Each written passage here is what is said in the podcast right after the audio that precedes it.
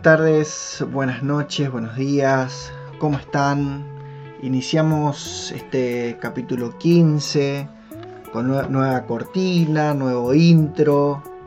Como habrán escuchado, espero que, les guste. Esta vez ya este, este intro y este, esta cortina va a quedar como más, más definitivo, tal vez algo algo más fresco, algo más moderno, ya que estamos hablando de la filosofía moderna, eh, esto ya lo vamos a, ya no lo vamos a cambiar más, por lo menos por un tiempo, quizás hasta, hasta fin de año, a lo mejor para el 2021 busquemos algo nuevo, volvamos a, acudir al maestro, de paso agradecemos a, a Facundo Fernández, el amigo Facu, que eh, nuestro experto en bits, que nos dio una mano con esto, con esto nuevo que vamos a ir probando y quizás después eh, hagamos alguna, alguna otra cosita juntos para el podcast porque quedamos muy satisfechos con su trabajo. Bueno, estuve pensando bastante en estos días.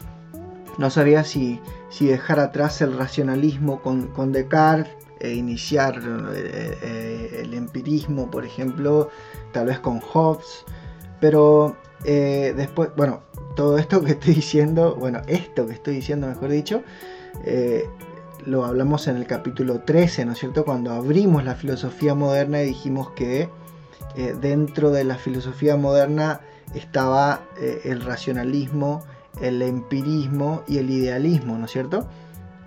Eh, mencionamos algunos representantes, eh, donde dijimos que habría la filosofía moderna con el racionalismo justamente eh, René Descartes, ¿no es cierto?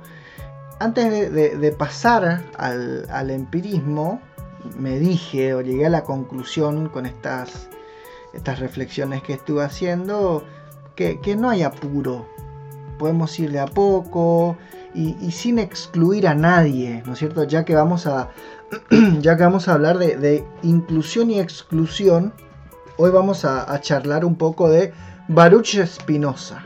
¿Quién fue Spinoza? Spinoza se escribe con, eh, no, no Espinosa, sino S primero, ¿no es cierto? Spinoza con Z.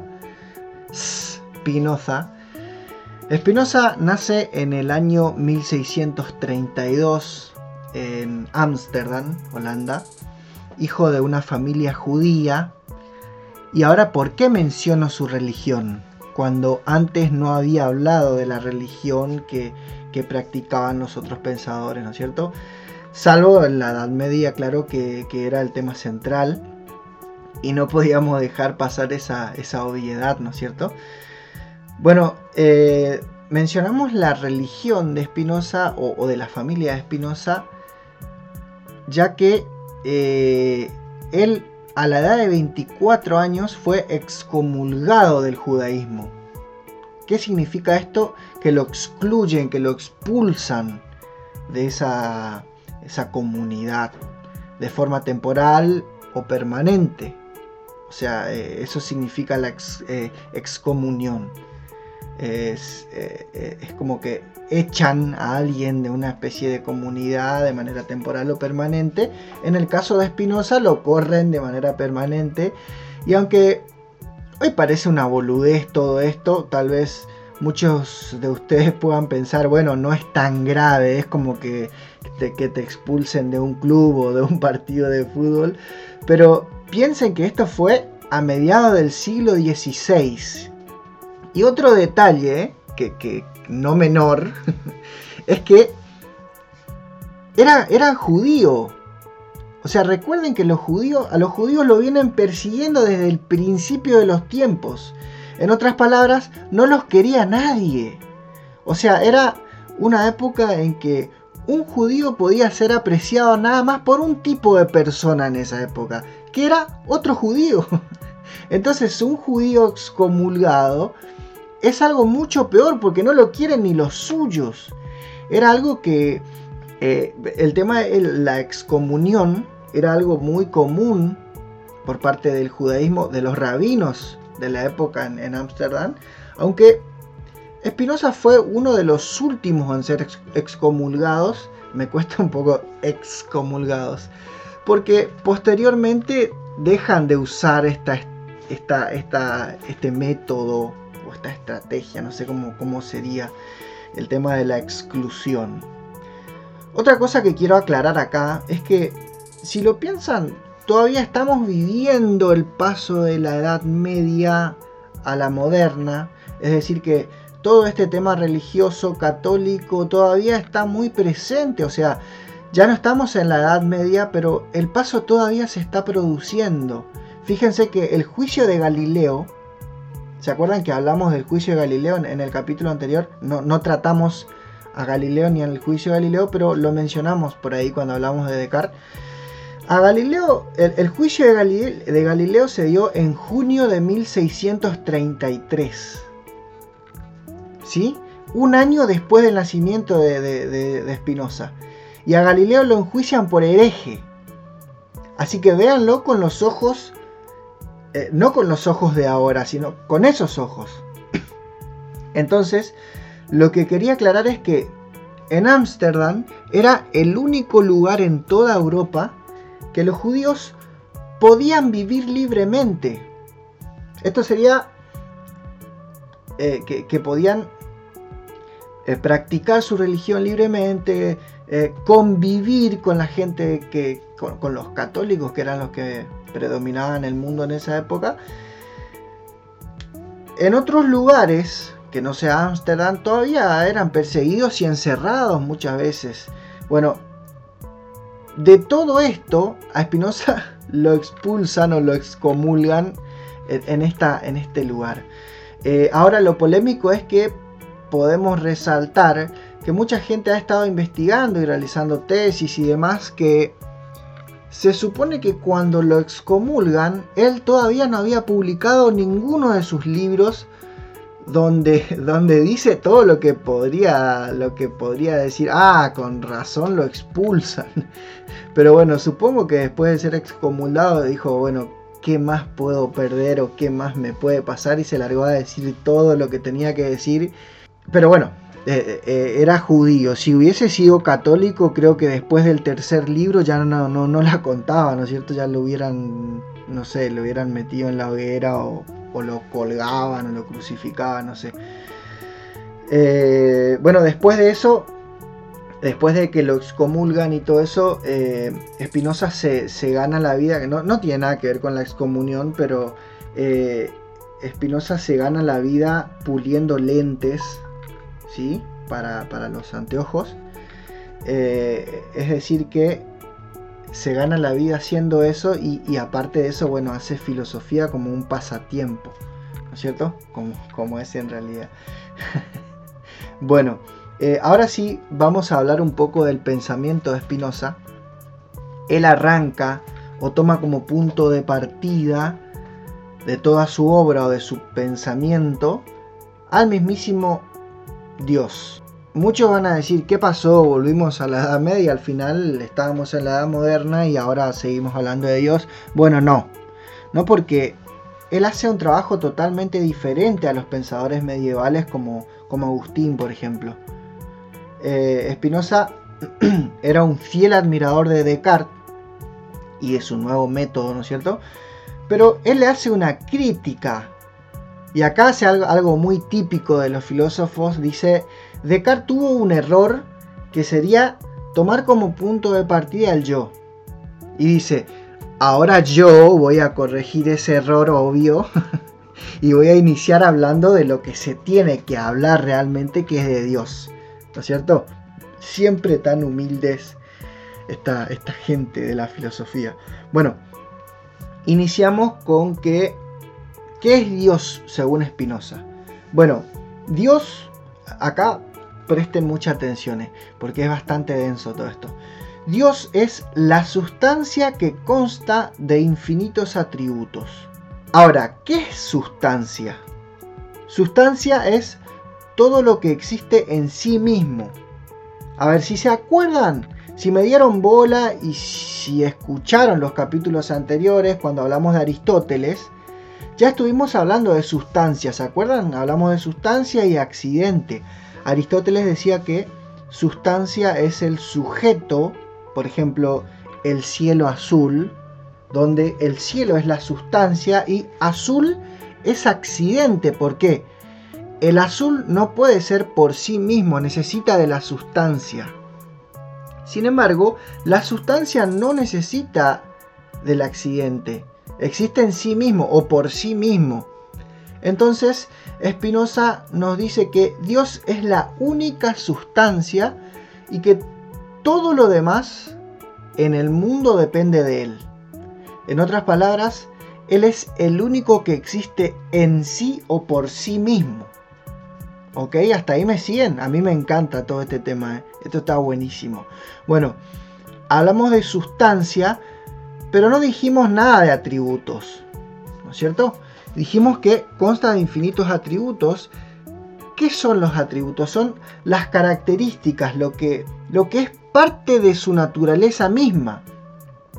Según lo que nosotros percibimos de la realidad, los atributos de una sustancia, si seguimos hablando en los mismos términos, no es algo que es aparte de la sustancia, ¿no es cierto? Si bien son accidentes, como lo vimos con Aristóteles, pero no están aparte de la sustancia. Si volvemos al ejemplo del cielo azul, sabemos que azul no puede ser solo sin el cielo, pero el cielo es azul. No es que vemos el cielo por un lado y lo azul o el atributo del cielo por otro.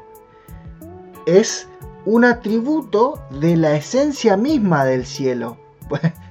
o, al menos es lo que vemos desde acá, porque justo el cielo no es algo que podemos...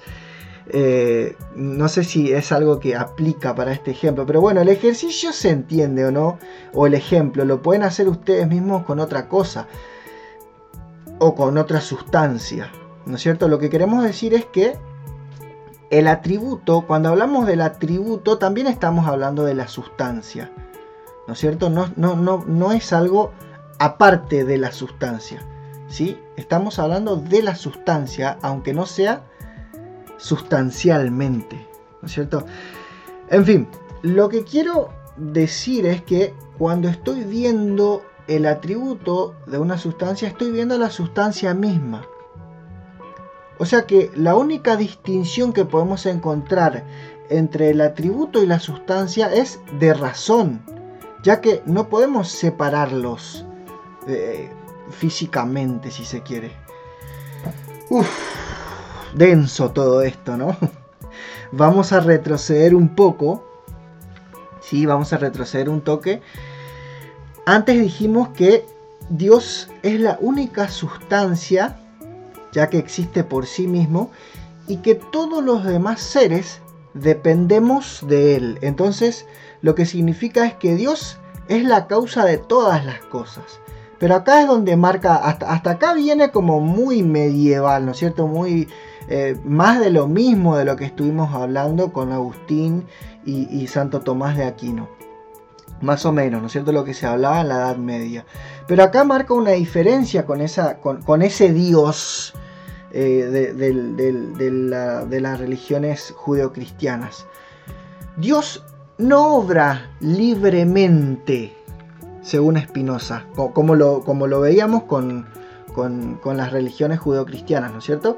Sino que está obligado a hacer, sí, está obligado a hacer, primero, no es que puede o no hacer, no, tiene que hacer, está obligado a hacer. Es decir, que no puede dejar de hacer. Y está obligado a hacer lo que tiene que hacer. ¿Y quién le obliga? Su naturaleza misma. No es que hay otro ser aparte, no, no, no. La naturaleza misma que tiene Dios lo impulsa o, le impone que haga lo que tiene que hacer y que lo haga como lo tiene que hacer. O sea que, según Spinoza, es absurdo pedirle algo a Dios pedirle que, nos ayude o que, o que detenga algo que nos está haciendo mal, ya que Él no puede darte nada, ni por compasión, ni por amor, sino que Él te va a estar dando lo que sea que te tenga que dar, sin importar si esto a vos te resulta conveniente o no, si te gusta o no te gusta. Eh, Dios va a dar, va a hacer lo que tiene que hacer. O sea, después vos lo recibís como lo recibas, te gusta, no te gusta, te viene bien, te complica, bueno, vos verás lo que haces con eso. Dios te da eso. Me encanta el Dios de Espinosa. ¿eh? Bueno, otra cosa que marca es que dice que nadie obra por un fin determinado, ni siquiera Dios. Esto es una ilusión que corresponde o, que pertenece al hombre, que cree que hace algo buscando una conclusión determinada y por antropocentrismo se lo transmitió a Dios. Con antropocentrismo me refiero a una especie de narcisismo, algo así, donde eh, antropocentrismo significa poner al hombre en el centro de todo. ¿No es cierto? Hay gente que dice, eh, creo que fue Nietzsche, pero todavía no vamos a hablar de Nietzsche, pero creo que fue Nietzsche el que dijo, el hombre creó a Dios a su imagen y semejanza. Entonces, para ir cerrando con, con Spinoza, vamos a repetir su frase inicial y lapidaria que, que mencionamos hoy. Dios es la sustancia que consta de infinitos atributos. ¿sí? Lo que significa que todo lo que conocemos nosotros es Dios pero con distintos atributos. De hecho, él dice todo el tiempo cuando habla o cuando menciona a Dios, hace como una especie de declaración. Entonces dice Dios o la naturaleza, o, dice Dios o sea la naturaleza. Entonces lo que nos tiene que quedar claro es que Spinoza no era ateo. Es lo, que, es lo que le acusan a él cuando lo excomulgan. Dicen que es un judío ateo pero nada más lejos de lo que realmente era. Spinoza era un panteísta. Lo que decía era que Dios está en todas partes, o sea, Dios es todo. ¿No es cierto? Nosotros somos Dios en una, en una manera, en una, en una representación, en un, somos atributos o accidentes, si volvemos a Aristóteles, de Dios. ¿No es cierto? Es como el azul del cielo.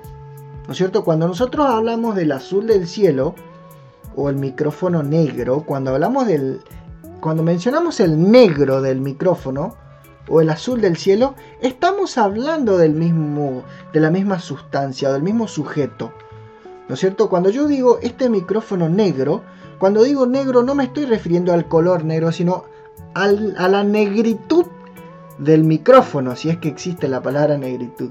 ¿No es cierto? Entonces, nosotros, como todo lo que conocemos en el mundo, somos atributos de Dios. ¿sí? Somos el accidente de ese sujeto. Eh, entonces dijimos que no era ateo, sino era panteísta. ¿No es cierto? De hecho, Spinoza toma la Biblia y le saca todo lo mágico o mitológico que tiene la Biblia. Eh, me van a matar todos los religiosos todo lo, mitológico o mágico que tiene la Biblia, o lo milagroso, ahí está, ahí encontré la palabra. Y se encuentra con que es un libro que habla del amor. Claro, era necesario decirle a la gente de cierta época que Jesús resucitó al tercer día, que, que le devolvió la vida al ciego, que resucitó a Lázaro, o que Moisés abrió las aguas del Mar Rojo. Todo esto era necesario. ¿Sí?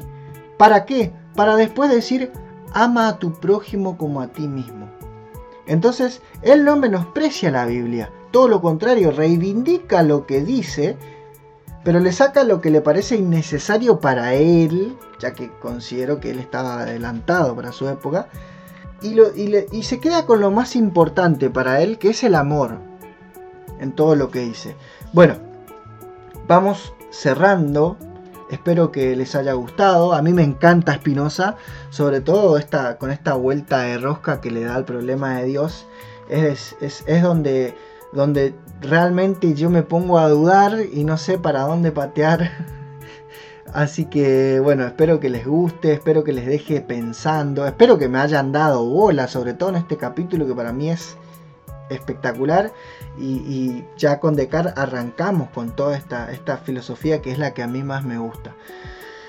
Bueno gente, espero que les haya gustado de nuevo, gracias por escucharme o escucharnos. Eh, les mando un abrazo a ustedes, de nuevo le agradezco a Facu que me ayudó con la cortina y el intro. Les saludo a todos, hasta la semana que viene.